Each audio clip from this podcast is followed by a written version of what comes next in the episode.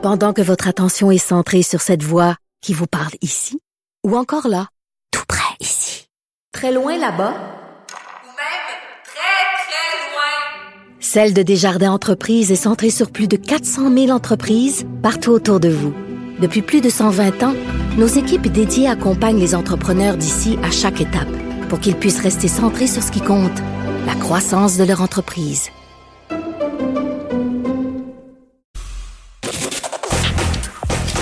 Gilles Proulx. Le où, quand, comment, qui, pourquoi ne s'applique pas sa ricanade? Parle, parle, parle, genre, genre, genre. Gilles Proulx. C'est ça qu'il manque tellement en matière de journalisme et d'information. Voici le commentaire de Gilles Proulx. Gilles, comment est votre morale? Comment vous vivez ça?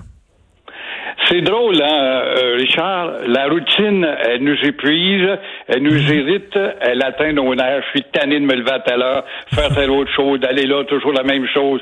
Et euh, voilà qu'on va s'ennuyer de notre routine, parce que dans nos habitudes routinières, eh ben, on a notre petit restaurant, on a notre petit journal de Montréal, on a notre petit café, on a notre petit rendez-vous par là.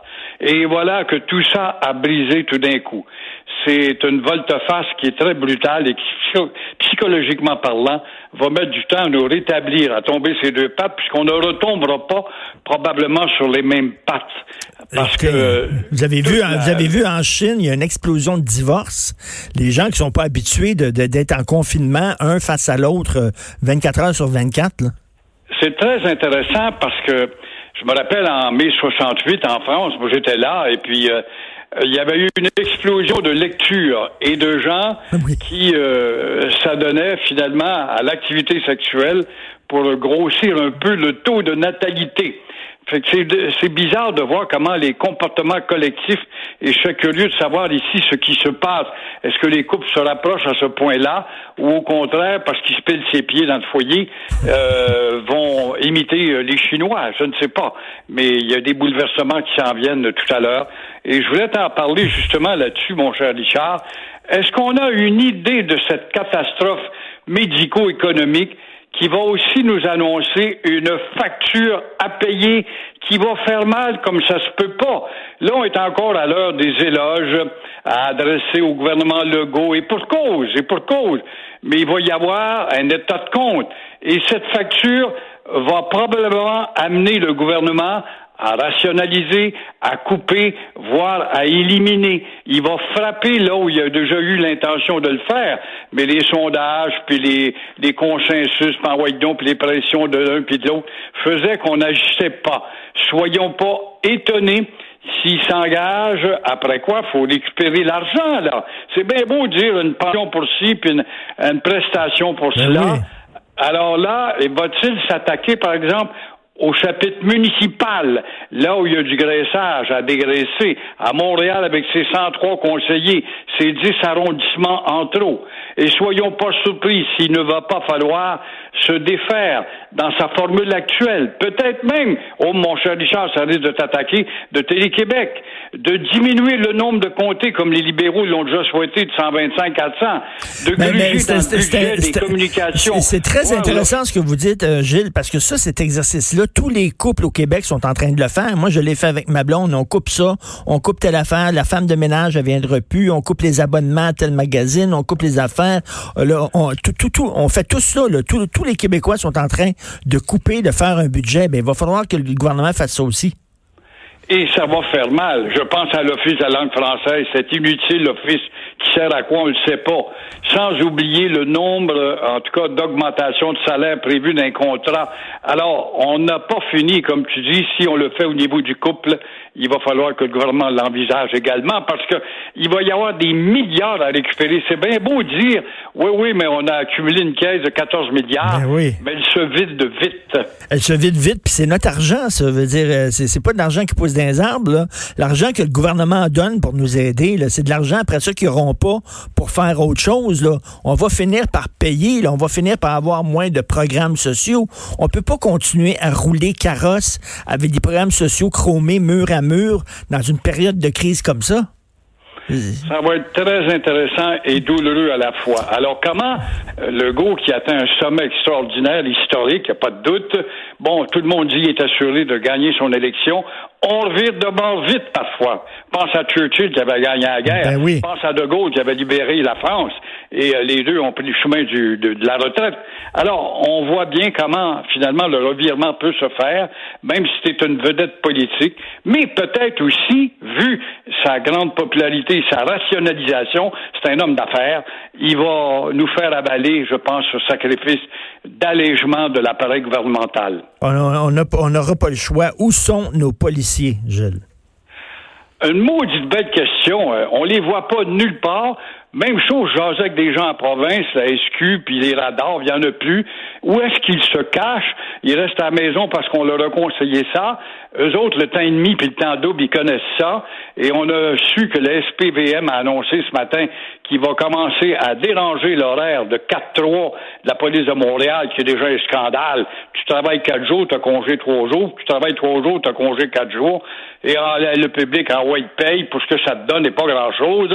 Alors là, est-ce que en débloquant cet horaire-là, on va les voir plus fréquemment dans les rues, faire comme parce qu'il y a peut-être une autre étape, Richard, à venir, c'est celle de la France avec ses CRS.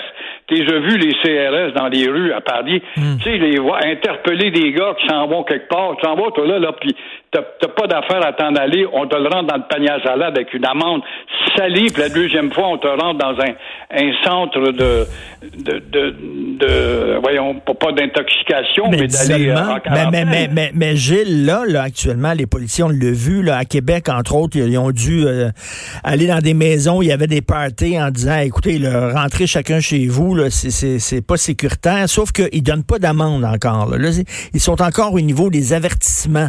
Mais à un moment donné, il va falloir donner des amendes pour que ces gens-là comprennent.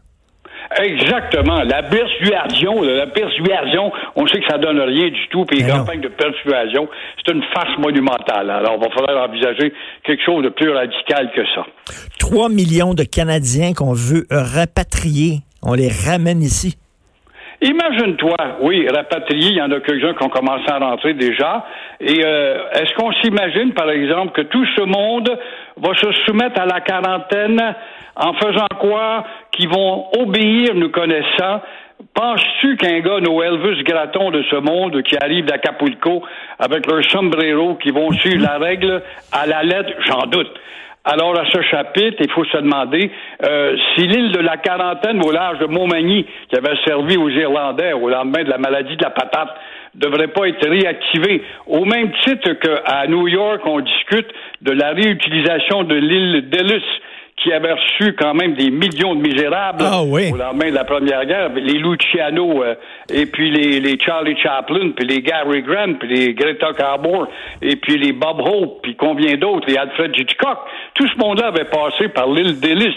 Soyons pas étonnés si on va pas être obligé d'en aménager par la force des choses. Ça serait quoi, là? On mettrait sur Ellis Island, on mettrait les gens qui sont comme en quarantaine forcée? Exactement. hein. Ben, à cette époque, c'était plus plus facile. C'était une concentration de gens qui arrivaient au lendemain de la guerre, de la misère, puis ils étaient entassés là comme dans un immense parc. Je sais pas si tu l'as déjà visité quand on va à New York. Non, hein, jamais. Il paraît que c'est très, très émouvant d'aller voir ça.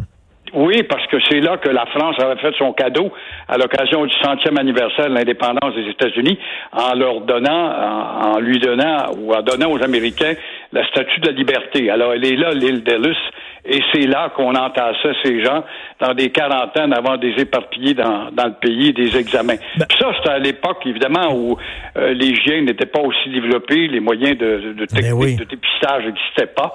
Mais euh, est-ce qu'on va en venir à ça? On a eu la même chose, nous, à l'île, euh, justement, de- en face de Montmagny. Je fais exprès, le nom m'échappe, là, mais euh, c'était l'île des Irlandais qui avait attrapé la maladie de la patate et qui euh, avait été entassée là. Et ça a été la même chose ici à l'île aux Coudes. L'île aux Coudes, on oublie que c'est un îlot euh, de la Nouvelle-France qui est oublié au Québec. On est encore en Nouvelle-France quand on va là. Je sais pas si tu as mis les pieds à l'île aux Coudes.